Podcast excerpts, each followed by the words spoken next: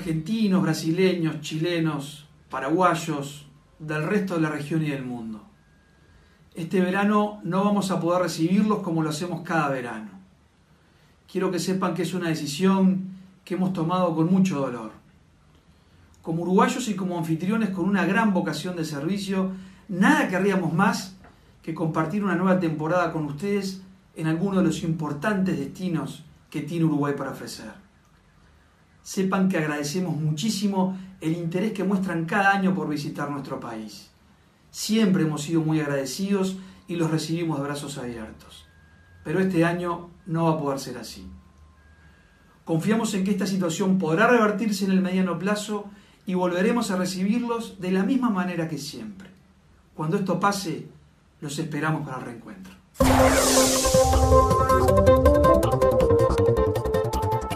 Muy, pero muy buenas. Arrancamos otro programa más de punto y coma y hoy un programa con mucho escalofrío y lo voy a presentar a él. El conde Drácula. No, mentira. Eh, Tomás Cabral. ¿Cómo estás? El conde Drácula te iba a decir, pero bueno.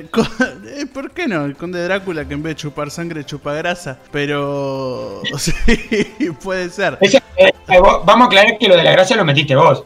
Yo no. Sí, obvio. lo dije yo, sí. No, no, la duda, yo dije conde Drácula. No, no, no te no te defienda de los chistes que no hiciste, así que cuidado. cuidado por la duda, voy a atajar por la duda porque después capaz que termino como termina el chiste dándose vuelta y me termina complicando a mí. Mirá que Pero bueno, de antemano es peor a veces, ¿eh? yo digo nada más. Exactamente, tenemos un gran eh, programón y bueno, un con escalofríos, porque hoy Halloween, vi, que mucha gente se estaba pintando, haciendo temática para los trabajos, cantidad de gente en las redes se movió, como también una joyita que vamos a tener dentro de un rato, que un parlamentario también como ambientó un poco el parlamento, hay un parlamentario, digamos, medio como influencer de las redes, porque siempre alguna noticia de él sale por ahí, pero estamos escuchando a Germán Cardoso, ministro de Turismo, hablando de las fronteras, de cierre de fronteras, así que bueno, las fronteras van a seguir cerradas esta temporada 2021 porque bueno, ya llegamos 10 meses de esta pandemia mundial que sigue dando que hablar, que sigue habiendo rebrotes y sigue habiendo contagiados y muchos muertos, entonces Uruguay decidió, bueno, jugar a la segura y seguir eh, cuidándonos entre todos y cuidar al país. Vamos a estar hablando de un informe que hizo Maurito, que está ahí atrás, siempre escuchándonos atrás del micrófono. No sé de qué, de qué está disfrazado él, pero seguramente estar disfrazado de, alguna cosa relacionada a los números, ¿no? Pero bueno, Tomás, eh, ¿qué tenés por ahí? Sabemos que se nos viene la recta final, ¿no? Tres, eh, estamos ahí del 3, viernes 30, se nos viene la recta final y veremos quién va a ser el nuevo presidente de los Estados Unidos, ¿no? Sí, Mauro igual, eh, antes que nada, me pasó una foto y está disfrazado de algo que tiene que ver con los números y da miedo, está disfrazado de factura. Eso tenemos que, tenemos que aclararlo. ¿Quién no le da miedo a la factura, por favor? Y cuando te vienen, te vienen todas juntas y tenés que pagar, ahí creo que ese, ese miedo es, tremendo, ¿no? Es tremendo el miedo. Bueno, acá me dicen por interno que me, buen chiste, que vuelvas a los escenarios. Muy buenos chistes, sentido del humor. Halloween nos tiene así, pero ahora vamos a pasar a algo serio que es las elecciones en Estados Unidos. Trump, Biden, Biden, Trump. ¿Cómo va eso? Sé que por ahí apareció Obama, ¿no? Vuelve Batman y Robin, sí, sí, vuelve el dúo dinámico que ganaron en el 2008, creo que fue la primera campaña de Obama y Biden. Bueno, ahora Biden a la cabeza y Obama no, no, no tiene ningún cargo, pero va a hacer campaña para apoyar a Biden, obviamente, en Michigan. Van a, hacer, van a visitar Michigan este sábado, tres días antes de las votaciones, porque recordemos también que el 3 de noviembre ya, ya es, son las elecciones de Estados Unidos. Y esto no sé si le va a hacer un poco temblar la, el cuerpo a Trump, porque está difícil para Trump ganarla, pero todavía hay posibilidades. Recordemos que cuando Trump se presentó por primera vez contra Hillary Clinton, Hillary Clinton ganó el voto popular eh, y era la favorita y terminó ganando Trump. Así que yo tendría cuidado, yo tendría miedo de a ver si gana Trump y no sé qué opinas vos. Sí, veremos qué pasará. Sabemos que bueno, que Trump sigue manteniendo los estados donde lo llegaron a la victoria la vez pasada. También se da otra, otra vez la película esa de que las encuestas lo dan por, por debajo.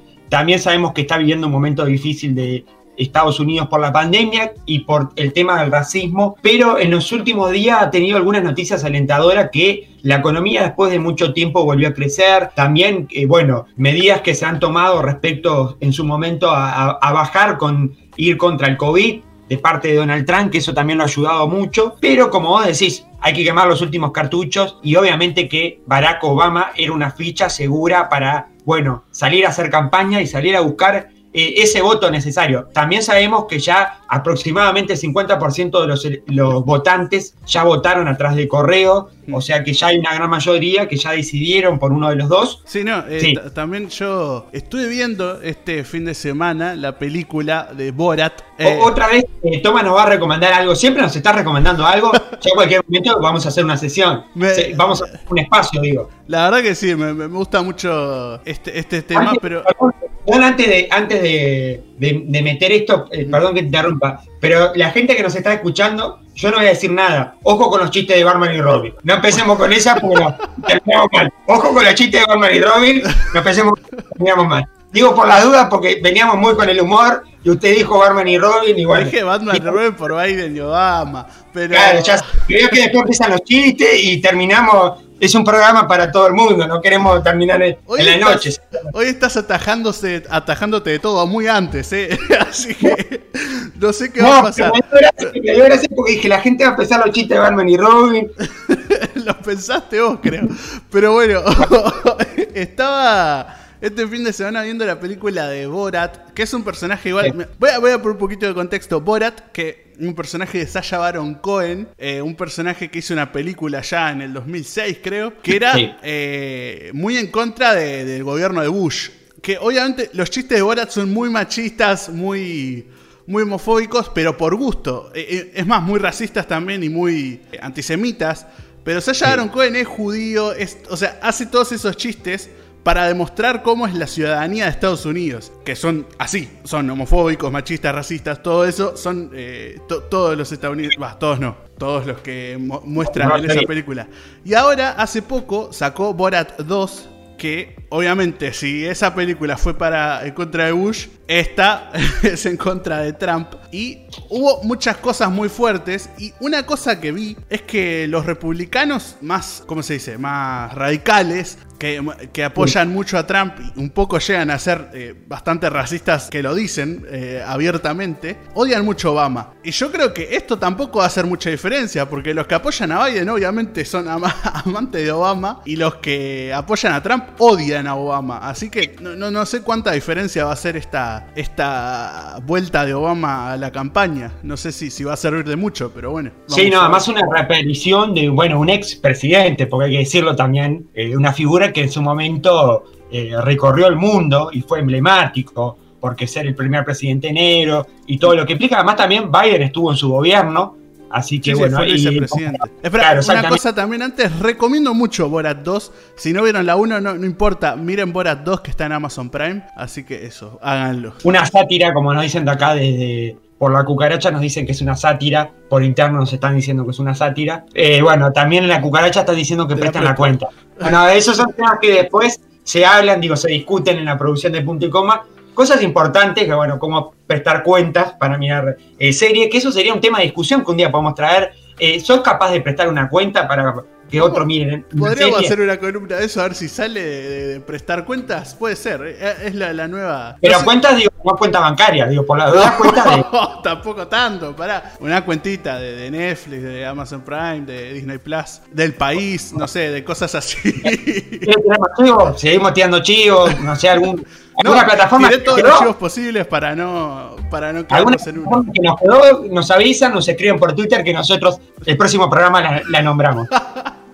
Tenemos que seguir con el programa y con este Halloween, que bueno, que nosotros lo estamos viviendo muy especial, porque bueno, estamos con el conde Drácula acá. Tenemos varios temas para hablar, tenemos pedido de renuncia del jefe de policía, eh, bueno, un pedido de Eero Ruiz, eh, pedido de renuncia de eh, Jorge Larrañaga, el ministro del Interior, una polémica que se armó en esta semana, Cabildo Abierto y la deuda que tiene él su secretario, a él que ya lo tuvimos en noticia acá, ¿Se acuerdan de uno de los primeros programas donde, bueno, supuestamente le habían hackeado la cuenta de Twitter, unos dichos en ese momento? Bueno, lo volvemos a tener. Vuelve a ser polémica por un informe que hace Semanario Brecha. También vamos a estar hablando del gabinete de Carolina Cose, que presentó a los 30 eh, a las 30 personas que la van a acompañar en el nuevo gobierno departamental que va a asumir en diciembre. Eh, hubo polémicas, hubo cruces entre dirigentes políticos del Frente Amplio con Carolina Coser. Y por último, el informe y todo lo que tiene que ver con el cierre de frontera y las medidas de turismo, que ya lo estábamos escuchando eh, hace un ratito cuando empezamos este programa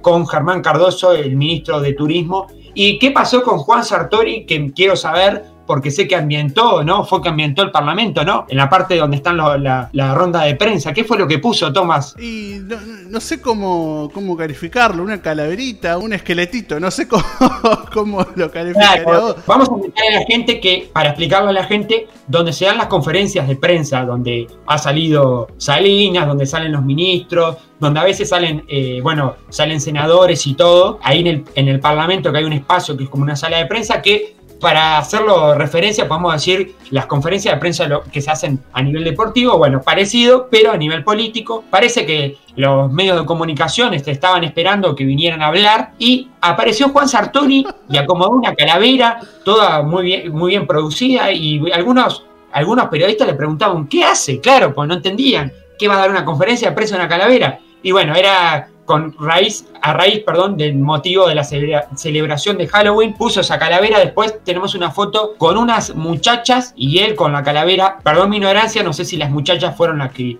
generaron esa calavera y le hicieron. No, eran fanáticas de Juan Sartori nada más. Pero. Igual. perdón la ignorancia porque ve, la foto, ve la foto acá de Juan Sartori con la calavera. Ah, y ahora espero que para Navidad ponga un arbolito. Juan Sartori, obviamente, no tiene que hacerlo, ya, ya es. Eh, claro, después, después para Reyes están los Reyes Magos ahí, ¿no? También, sí, sí. Y para Pascuas ahí unos huevitos, algo. Claro, para ambientando. Se tiene que armar una comisión, otra comisión. Tanto que hay varias comisiones. Comisión de decoración de la sala de conferencias. De decoración, de, ambiente. De comisión que la presida Juan Sartori, ¿verdad? Se puede sumar, digo, las comisiones siempre están abiertas a todos. Capaz que alguno de la oposición, alguno de otros partidos también se pueden estar sumando a esa comisión. Pero bueno, una noticia para darle un tinte de color a este Halloween que en punto y coma lo vivimos de una manera con el conde Drácula, como ya dije. Pero, Muy bien, listo. Ahora voy a disfrazar de Drácula para Halloween, porque si no, no, no, tiene sentido. para romper un poco el hielo, uno de chico no se disfrazaba a veces. Digo, más allá después del pericón y todas esas cosas que ya sabemos que nos vestían para bailar el, pericón, Pero a mí me acuerdo me tuve que disfrazar en la escuela de soldado una vez. No, de soldado. Hermoso, porque yo me he disfrazado de chiquito, obviamente. Va, es más, cuento una historia. Tuve que gastar tres rollos de papel higiénico y mucha cinta para disfrazarme de momia. y me duró el disfraz puesto dos horas, creo, porque tuve que ir al baño. Y, no había mucho mecanismo como para ir al baño. Pero está, eso. Qué, feo en el nivel interno, los palos que tira. Ah, sí. Primero tuve que le preste la cuenta, ahora me terminan tirando palos menos, esa es la vergüenza. Pero. Ah. Igual es muy bueno el chiste, pero. Yo me estoy imaginando con la canción de Baila la momia. Faltabas hacer la coreografía y de Baila la momia y ya está. No, por alguna razón bailaba la Macarena. No me acuerdo. no me acuerdo. Es más, fue, fue, era muy chiquito. Creo que tenía 10, 11 años. Y fui a mi primer matiné disfrazado así. Así que hermoso. Tomando jugo, obviamente. Porque era una. Bueno, vamos a lo, lo que importa, que son las noticias ya como eh, rompimos un poco el hielo, ahora nos vamos a las noticias que nos interesan. Bueno, esta semana eh, Herodes Ruiz, jefe de policía a, nivel de Montevideo, mm, fue, fue destituido de su cargo. En realidad, vamos a aclarar la situación. Fue, eh, se pidió la renuncia y él renunció, obviamente, a su cargo.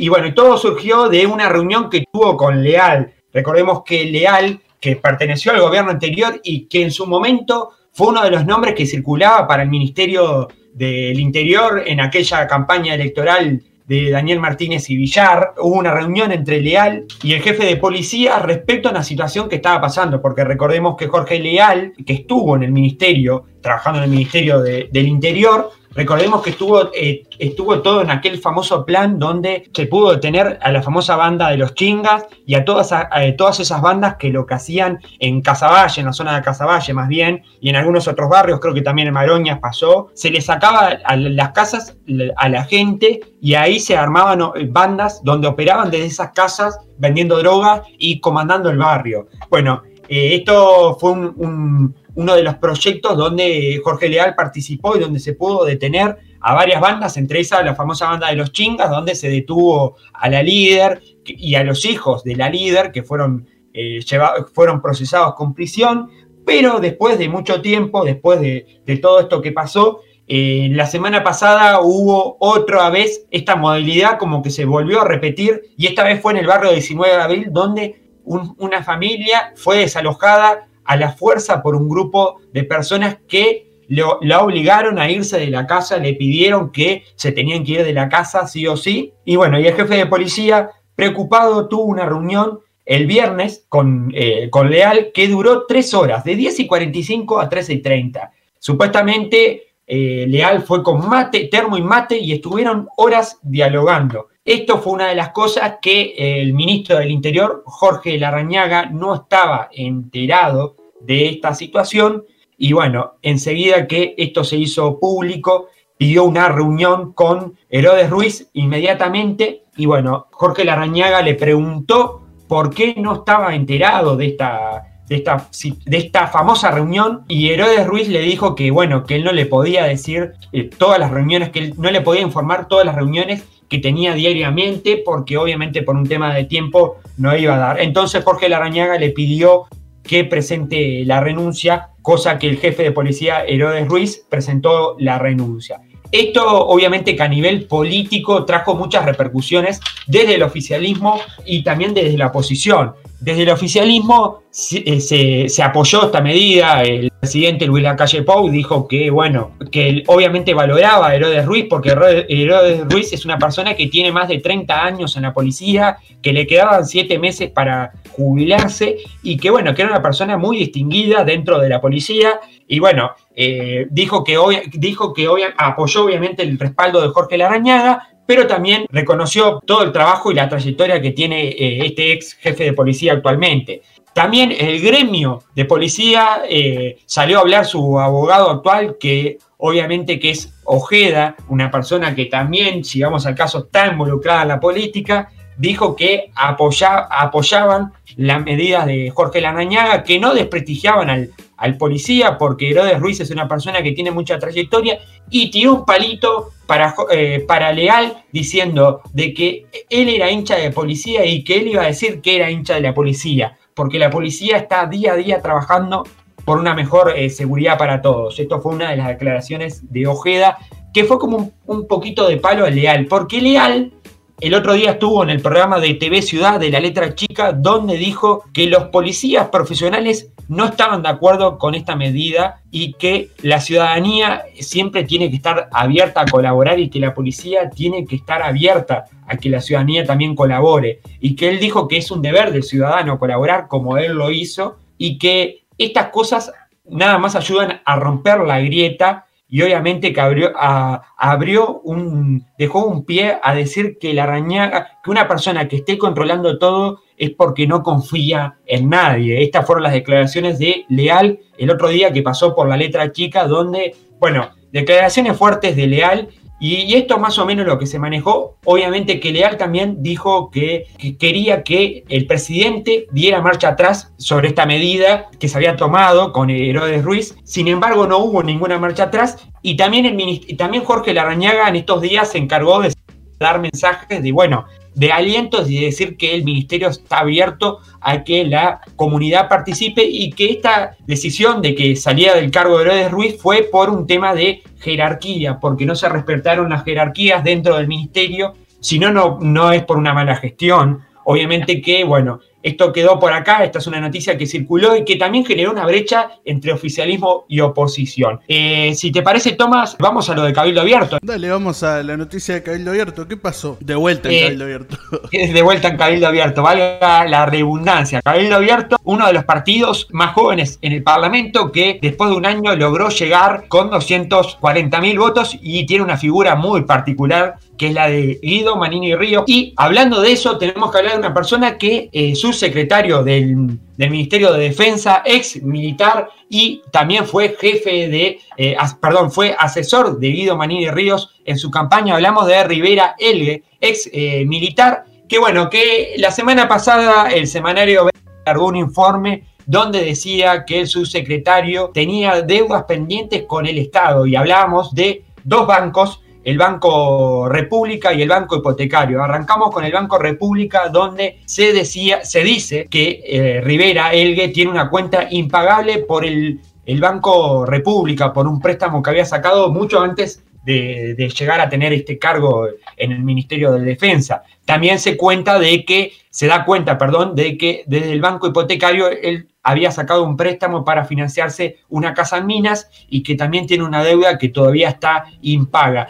Eh, Tomás, por ahí tenés los números de las deudas, ¿no? De, lo, de, las moras que debe, ¿no? Sí, acá tengo que el coronel retirado tiene una deuda de categoría 5 por 261.498 pesos. Exactamente. Según Rivera Elgue, él dice que no es una cuenta impagable porque él está tratando de refinanciar su cuenta con el banco. Y según del banco se dice que está en un escalafón de cuentas impagables, ¿no, Tomás? Exactamente. Brecha informó que en el primer caso es por un préstamo sí. de 6.121.355 pesos y en el segundo por otro crédito de 24.000 pesos. Exactamente. También hubieron muchos medios de comunicación que dieron ecos de esta noticia aparte de Brecha. Bueno, Rivera Elgue salió a, de, a, defenderse y a decir que él está refinanciando estas cuentas y que es una contradicción decir que son cuentas impagables, pero también eh, Joel Rosenberg en No Toques Nada hizo como una mini reflexión eh, sobre el Cabildo Abierto donde nombró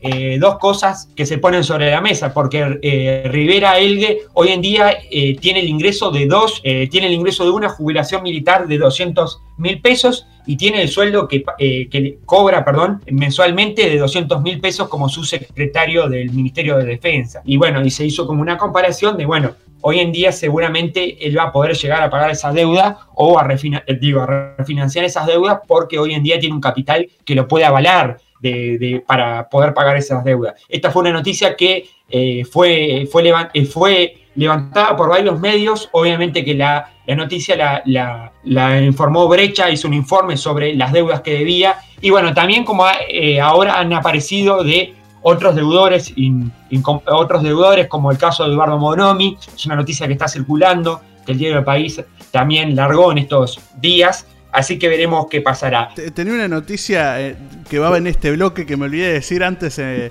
de las elecciones de Estados Unidos. Que estas elecciones de 2020 de Estados Unidos se convirtió en el, el evento récord de monto de apuestas. Con 260 millones de dólares en Betfair en apuestas, porque la gente apuesta a ver quién gana, ¿no? Pone ahí un poquito de plata y eh, depende de quién, quién gane, se lleva paga más.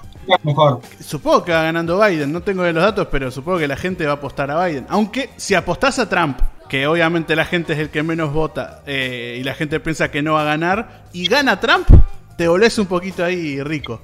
Así que. Ma eh, Mauro dice que a quién le, le, apostarían. No sé, Mauro, ¿a quién apostarías? Yo, yo, mira, yo le apostaría a Biden, pero porque es seguro y además quiero que gane.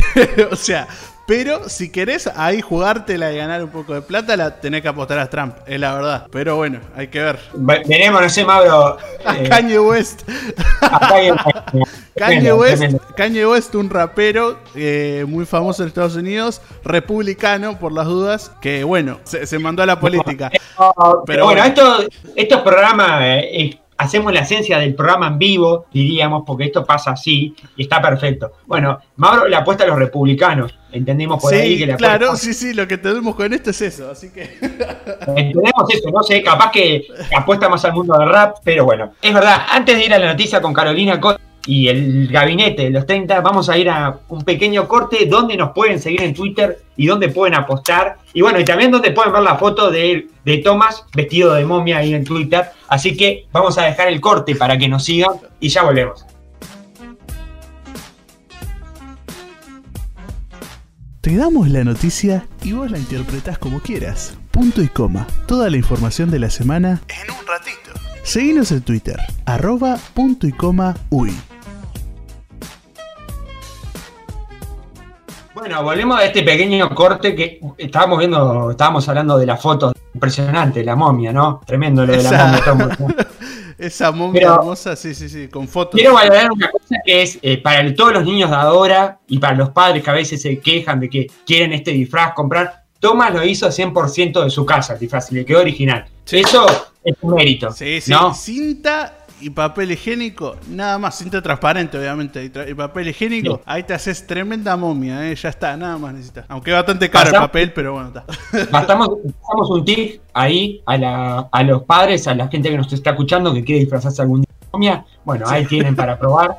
Ahora que con todo esto del COVID hay que estar en casa, bueno, ahí tienen para divertirse. Sí, sí, sí. Ahora sí, seguimos con lo que pasó esta semana y tenemos que hablar de Carolina Cose, la intendenta electa de Montevideo, presentó los 30 eh, personas que la van a acompañar en el, gabinete, los 30, las 30 personas que van a estar en el gabinete. Después de una larga idas y vueltas, Carolina Cose contó que bueno, que fue difícil porque estuvo viendo eh, más de 300 currículos y además también estuvo buscando la paridad y a veces costaba porque no había, bueno, no, no se lograba encontrar esa paridad. Bueno, esta semana presentó los 30 personas que la van a estar acompañando en el nuevo gabinete a nivel eh, departamental de la Intendencia de Montevideo. Recordemos que Carolina Cose va a estar asumiendo en diciembre, como todos los intendentes y intendentas del Uruguay, que por todo este revuelo de la pandemia, todo esto se traspapeló y se pasó para más tarde.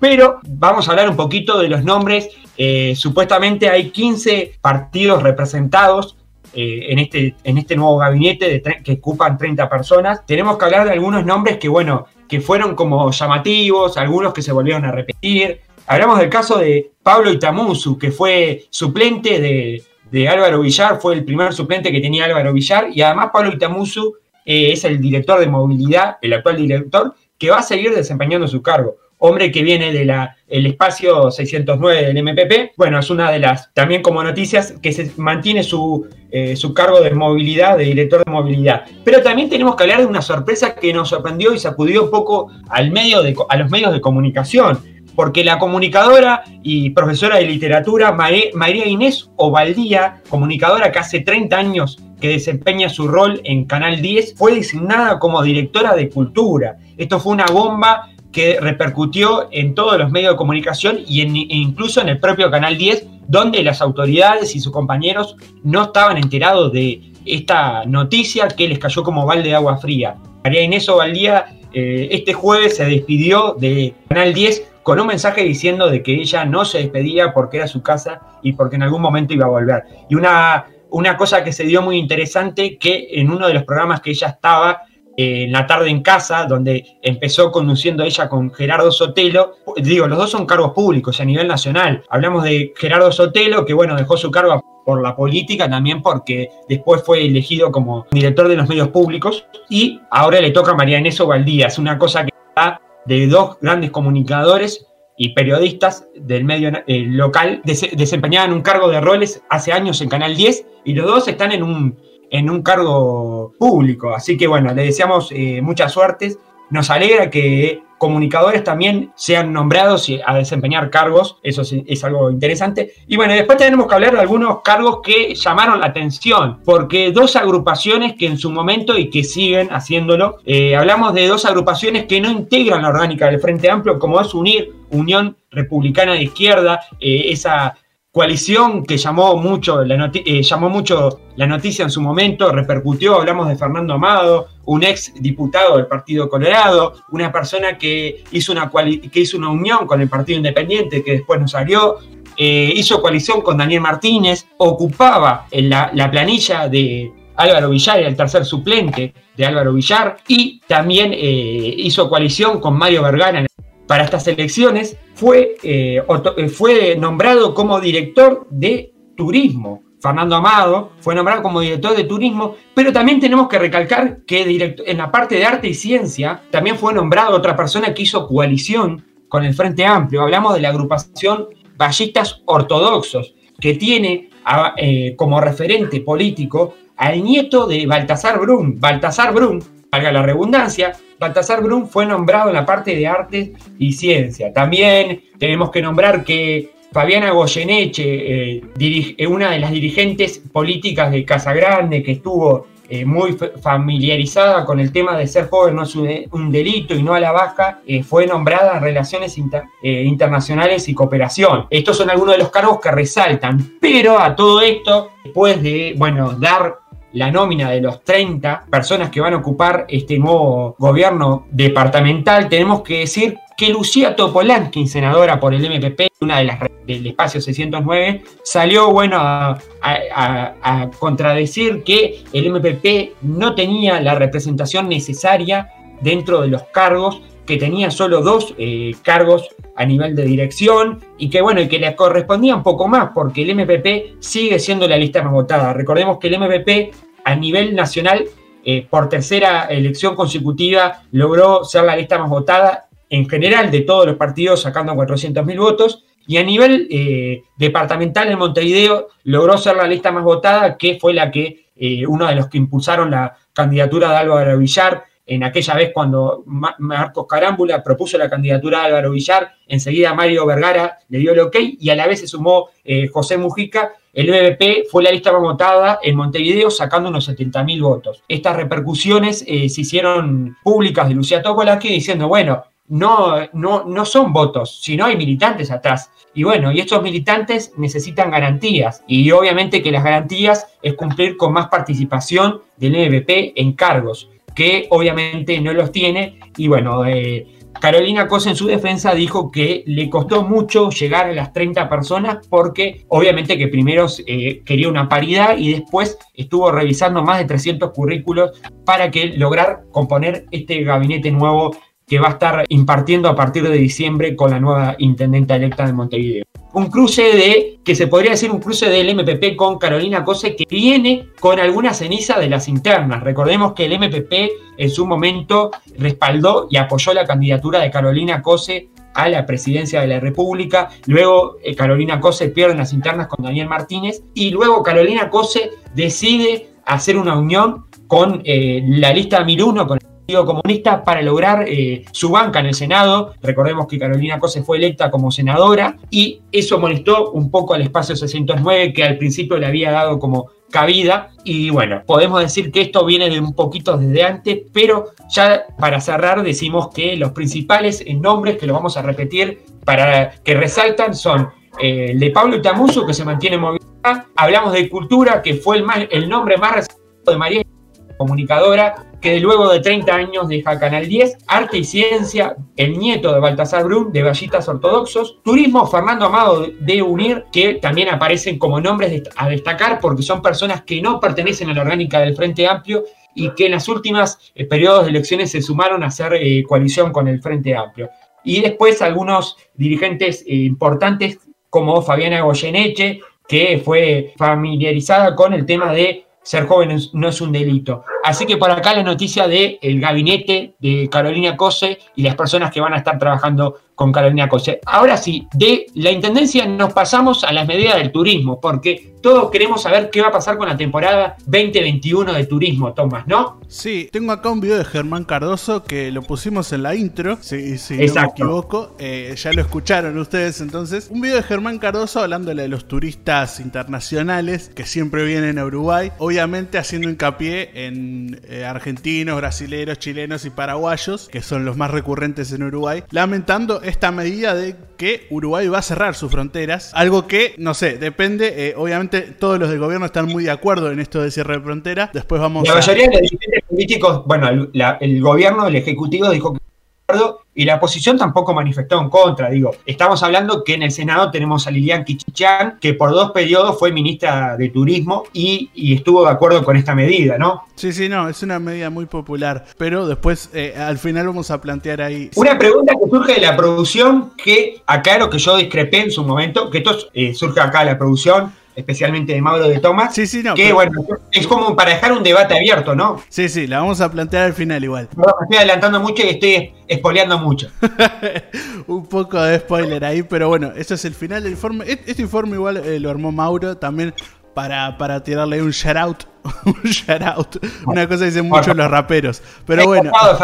Eh, estaría bueno que nos diga Mauro de qué factura está disfrazado. ¿De qué factura está disfrazado? para los que nos están escuchando, a los amigos y hermanos argentinos, factura acá le decimos a lo que se paga cuando la luz, el agua, no las facturas de comer. ¿no? Creo, que, creo que una vez escuché un argentino que le hice esa pregunta y me, me, aclaró que ellos también le dicen factura a la factura de que te llega, pero que también le dicen factura a los bizcochos, o sea, no sé, medio raro todo, pero así, así funciona los argentinos, ¿no? Que hablando de los argentinos no van a poder ingresar a Uruguay en esta eh, en este verano. No me digas que nos quedamos sin Punta del Este. Nos que, se quedan sin Punta del Este los argentinos, pero nosotros no. Dirían los argentinos en este momento. Dirían los argentinos, porque los uruguayos pueden ir a todas las playas que quieran. Vamos a hacer turismo interno tranquilamente, porque eh, también el pasado jueves 29, junto a la ministra de Economía y Álvaro Delgado. Perdón que, perdón que le interrumpa, pero ese disfraz está muy bueno. Mauro nos está pasando un disfraz de una tijera. un disfraz de tijera, hablando de los recortes de este gobierno, ¿no? Pero bueno, comunicaron. Hablemos,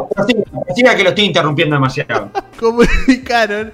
Igual me gusta esta, interrupción así para tirar estos chistes. En una conferencia de prensa se comunicó una serie de medidas eh, englobadas en el plan verano que va a tomar el gobierno para estimular el turismo interno y lograr un verano para todos, entre comillas, como un eslogan, ¿no? Y una de las medidas, eh, unas no, todas estas medidas que voy a nombrar ahora van a ser, eh, por ejemplo, la hotelería tendrá una tasa de IVA igual a cero. También va a haber un descuento de 9 puntos de IVA para la gastronomía y alquileres de autos. Para trabajadores vinculados a la hotelería y la gastronomía, un descuento mensual de 8 mil pesos en los aportes por trabajador nuevo o que sea retomado desde el seguro de paro. Impulso y alcance del SIGA para el sector turístico y exoneración del IRPF de los alquileres en temporada de verano y además se trabajará con el sistema financiero para que se pueda financiar hasta en 12 cuotas. Buenas medidas para arengar el turismo interno en Uruguay. Además también hay que matizar un poco lo que, bueno, ya hace tiempo se venía diciendo del turismo, porque el turismo, el lunes, la zafra grande es en verano,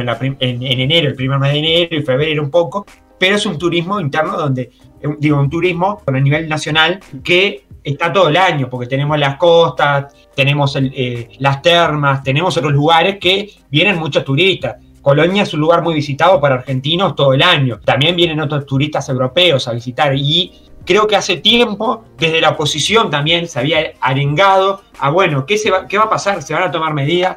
Y acá hablábamos de Lilian Kichichan, una persona que, bueno, que fue ministra en dos periodos y que en su momento eh, muchas veces manifestó a nivel de medios de comunicación de que, bueno, ¿qué iba a pasar con el turismo realmente? Y además, una temporada que empieza a fines de noviembre y no para hasta marzo. Hablamos de la temporada de verano, que es una temporada que siempre se habla de la cantidad de hoteles ocupados, de la, cantidad de apartamentos y eh, casas alquiladas por argentinos o brasileros que esta vez con situaciones diferentes a la económica, como es el caso de la pandemia, han generado que, bueno, no vengan esos turistas y que se tenga que apostar al turismo interno. Y a la mayoría de la gente que en su momento apostaba a irse a un all inclusive, como está de moda decir, o como está de moda ir a Punta Cana o a Cuba o a otros lugares donde se iba la gente, bueno, va a tener que invertir en el turismo de acá. En vez de irse a Cuba, se va a tener que ir a una playa en Rocha o va a tener que hacer turismo en Rocha, eh, digo, en Minas, ¿no? Sí, de, moda para gente que tiene plata. Pero igual, lo lindo que es Uruguay, la gente, yo creo que a veces que no lo aprecia. Uruguay es muy hermoso. Uruguay tiene muchos lugares turísticos como para visitar. Es más, puedes visitar la ciudad. Mirá que hay gente que no le presta atención a, a Montevideo es una ciudad turística. Claro. es una ciudad turística donde eh, desde el puerto a todo lo que es la zona colonial, como diría, la Plaza Matriz y todo eso, es muy visitada. En tiempos cuando no había pandemia se encontraban muchos turistas los fines de semana recorriendo sí, sí, Montevideo. Es más, un actor de la Casa de Papel, creo que fue un español, que estaba ahí por Montevideo tranquilamente visitando y solo mi abuela, literal, solo mi abuela lo reconoció y fue a saludarlo. También tengo que en, en 2019, según datos oficiales, que es un dato, a mí me parece un montón, ingresaron 3.220.602 turistas y más de 1.753 millones de dólares en divisas. Y 3 millones de turistas es Uruguay. o sea, es un Uruguay de turistas. Exactamente. además me acuerdo que en su momento el número 3 millones la persona fue felicitada por, por, ser el número 3 millones en llegar a Uruguay. Y bueno, obviamente que esto no quiere decir que no van a venir argentinos, argentinos que ya tienen residencia y hay famosos argentinos que están acá. El caso del otro día, se hablaba de Ricardo Darín, que estaba con su mujer que había venido por el fin de semana a una casa que él tiene propia Maldonado, que bueno, aprovechó en todo esto a venir a disfrutar un poco y a limpiar su casa. Bueno, Patricio y Susana Jiménez, hablamos de los hermanos Jiménez que están en Uruguay ya instalados en, en, su famosa eh, gran mansión que tiene por la zona de José Ignacio. Hablamos de Susana Jiménez. Tenemos que ver qué pasa con algunas celebridades como Marcelo Tinelli, gente de celebridades argentinas que, bueno, que habitúan siempre todas las temporadas veranear en Punta del Este. Y bueno, también se van a extrañar mucho lo que tenía ese Punta del Este de todos los años, que siempre se veía alguna figura internacional en, comprando o haciendo playa por la zona de La Barra, por la zona de, Manantiales y José Ignacio, y también, bueno, la cantidad de autos de alta gama y gente de, de chapas de otros eh, países. Pero no, mirá que los autos de alta gama y esas cosas, hay veces que son, son uruguayos. Eh, no, obviamente, pero se veía también, también se veían muchos también de, otros lados, y bueno, también eh, destacar que va a ser una temporada tranquila, y bueno, y el tema también de que no va a ver bailes, y eso para el, público joven y adolescente que esperaba ese momento para los bailes. Recordemos que Rocha en la Pedrera, eh, recordemos que Punta del Este, lo mismo La Barra, las fiestas privadas que habían y todo eso, que va a ser un tema que está pasando en Europa ahora. Las repercusiones que están teniendo los rebrotes es por el tema del verano, de que los jóvenes se están juntando en los bares, de que los jóvenes se están juntando en la playa, de que hay algunas fiestas. Y bueno, ese es un tema muy complicado que Uruguay va a tener que batallar Recordemos que estamos en el mes 10 de la pandemia a nivel mundial. Hace 10 meses que el COVID-19 está con nosotros. Ay, faltan dos meses para un año. Ya, ya estamos en esa, ya un año de coronavirus. un año de que se descubrió en Wuhan, ¿no? En la ciudad de Wuhan, en China. En Wuhan. También quería saber, porque no sé bien, en Europa eh, estas medidas, obviamente el turismo interno sé que se abrió, obviamente, porque eh, hubo muchos rebrotes, pero mm, turismo externo, ¿tenían abiertas las fronteras eh, en Europa, ya que era verano, digo? lugares, mira, yo estuve averiguando, había muchos lugares que estaban haciendo lo mismo en Uruguay, pidiendo el tema de, de residencia. Por ejemplo, habían países que no podías ponerle Rusia, estaban pidiendo residencia. Después había algunos países de Europa que estaban abiertos, pero con ciertas restricciones. Me acuerdo que Inglaterra en su momento, si venías de España, estabas obligados a hacer una cuarentena de 14 días. Había muchos lugares que ponían ciertas medidas. También, obviamente, países recomendaban no salir del país, no viajar, cosa que eh, por momentos se hizo caso, por momentos no. Sabemos que hoy Europa está, está eh, surgiendo un rebrote, está sufriendo este rebrote. Países como eh, España están eh, posicionados muy altos de rebrote, después creo que le sigue Italia y Francia, y ahora mismo Alemania, Angela Merkel va a tomar medidas, ya anunció que va a dar medidas de volver a, al encierro por el tema de los rebrotes que están surgiendo. En, Italia hubieron manifestaciones por los toques de queda, donde hubo enfrentamientos entre policías y manifestantes por, eh, por querer desacatar los toques de queda que había. Después de las 12 de la noche no se podía andar en la calle y también por las restricciones que había en los boliches. Acá en Montevideo se siguen tomando medidas porque, eh, digo, perdón, acá en Uruguay, en Montevideo en especial, se siguen tomando medidas porque hay muchas fiestas privadas y ahora con el tema de Halloween también queremos dejar un mensaje de punto y coma, porque sabemos que hay muchas fiestas privadas que se van a, realizar, se dice que en Punta del Este hay fiestas de Halloween privadas, que la Intendencia estuvo investigando y que está sancionando.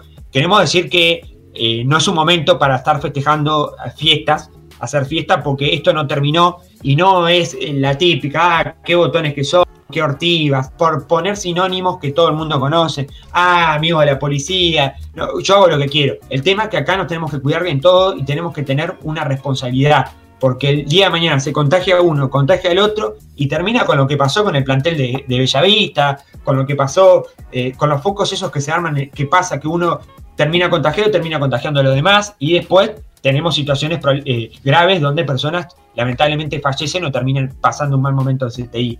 Por eso de acá de punto y coma pedimos que la gente que eh, está por acudir a una fiesta, que piensa antes de acudir a una fiesta clandestina, yo no digo que no se divierta, que no se disfrace en su casa, personas, pero que no vaya a una fiesta donde hay 60 personas y uno desconoce de dónde vienen esas personas. ¿Verdad, Tomás? 60 personas me parece muy poco para una fiesta clandestina. Que yo he escuchado de, mucha más gente. Tiene un ejemplo por decir.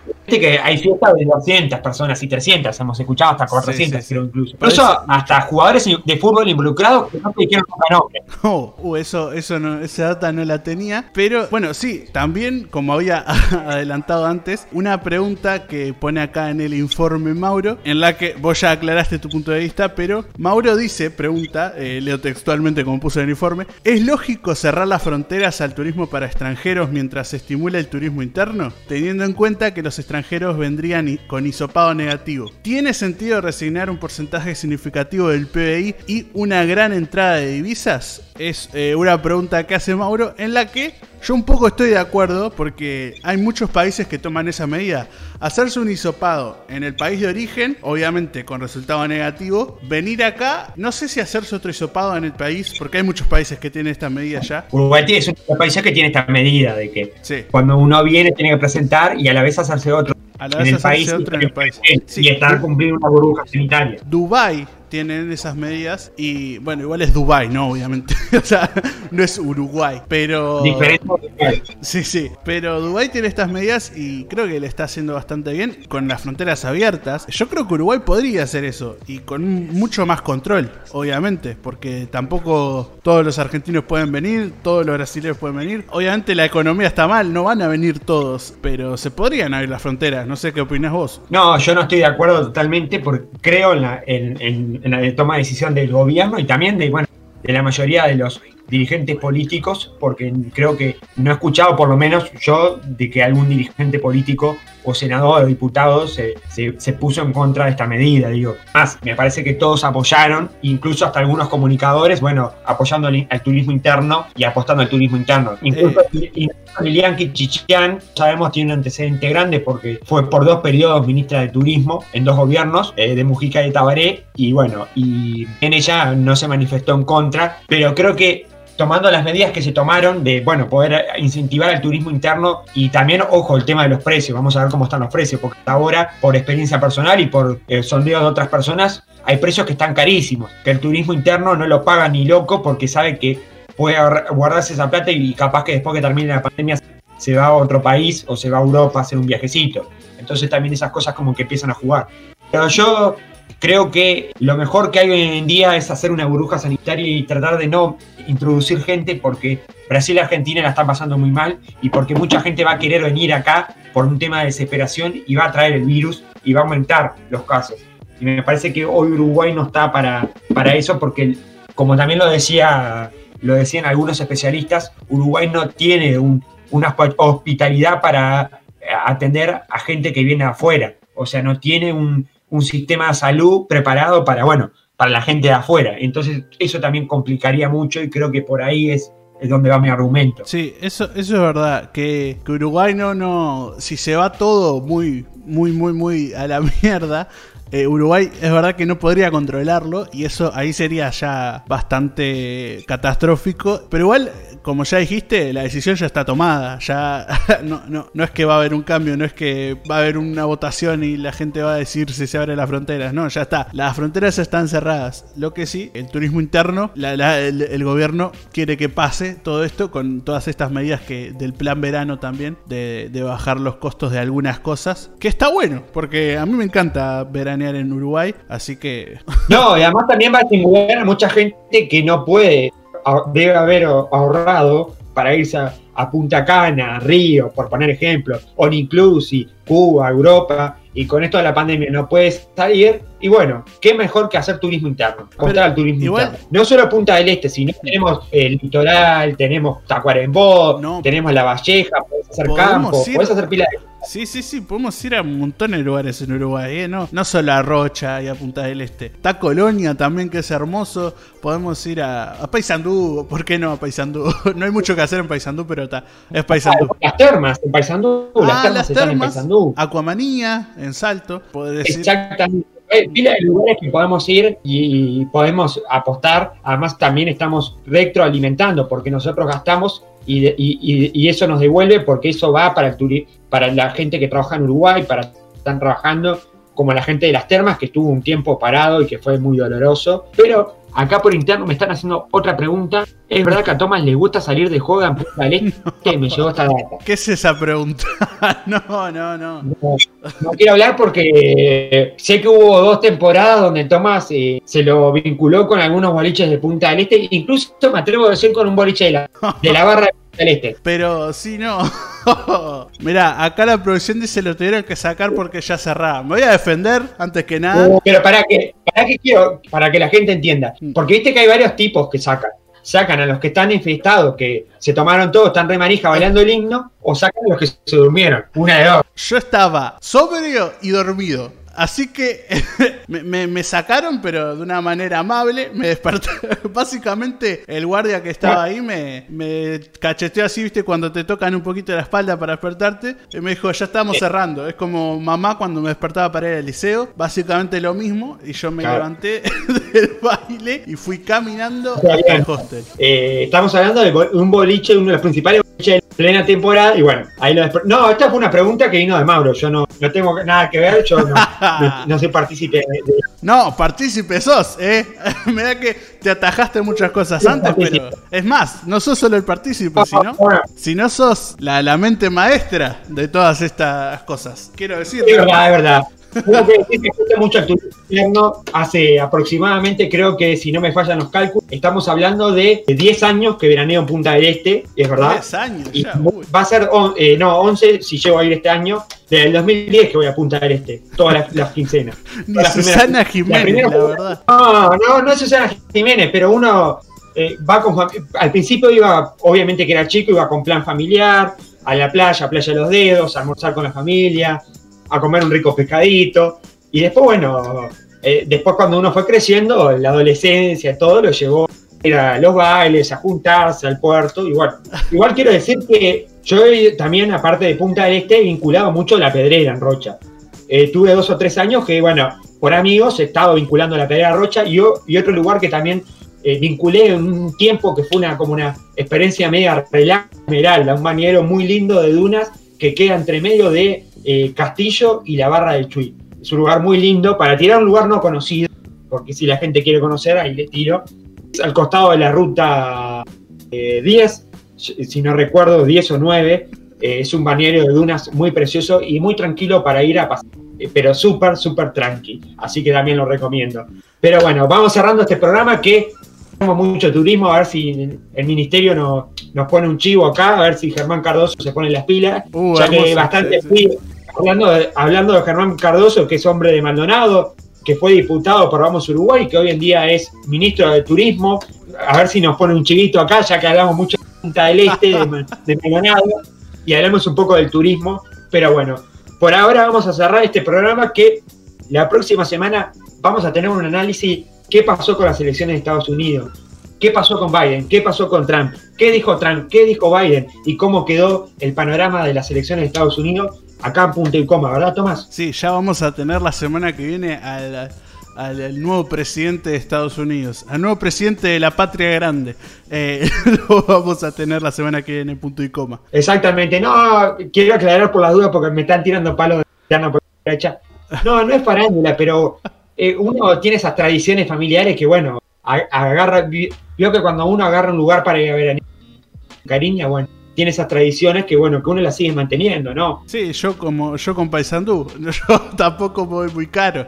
Yo si tuviera que ir todos los años a Punta del Este, ya no, no, no alcanzo. Pero igual lo que quiere decir Mauro es que vos ahí estás, sos, sos- sos famoso ya, vos sos Inti, Inti el influencer, tenés que ir a Punta del Este. Es, es parte de... No, no, no, no tiene, no cree, no cree faltas, eh, falsas expectativas en los oyentes que yo No, no son falsas expectativas, no, no, es la verdad, es la realidad. Soy un comunicador, soy un simple comunicador que soy amante de la radio y que de los 14 años tuve la posibilidad de, de empezar a hacer radio y bueno, y de compartir un lindo equipo que tenemos a eh, una persona que se nos integró en mitad de año, que fue un fichaje de esos fichajes de lujo. Hablamos de, de Maurito, que está ahí atrás del micrófono, como siempre, tirándonos toda la información y que hoy nos dijo que bueno, que ya en la cabeza empezaba a escuchar las, vo- las voces de los diferentes comunicadores de tanta información que tiene.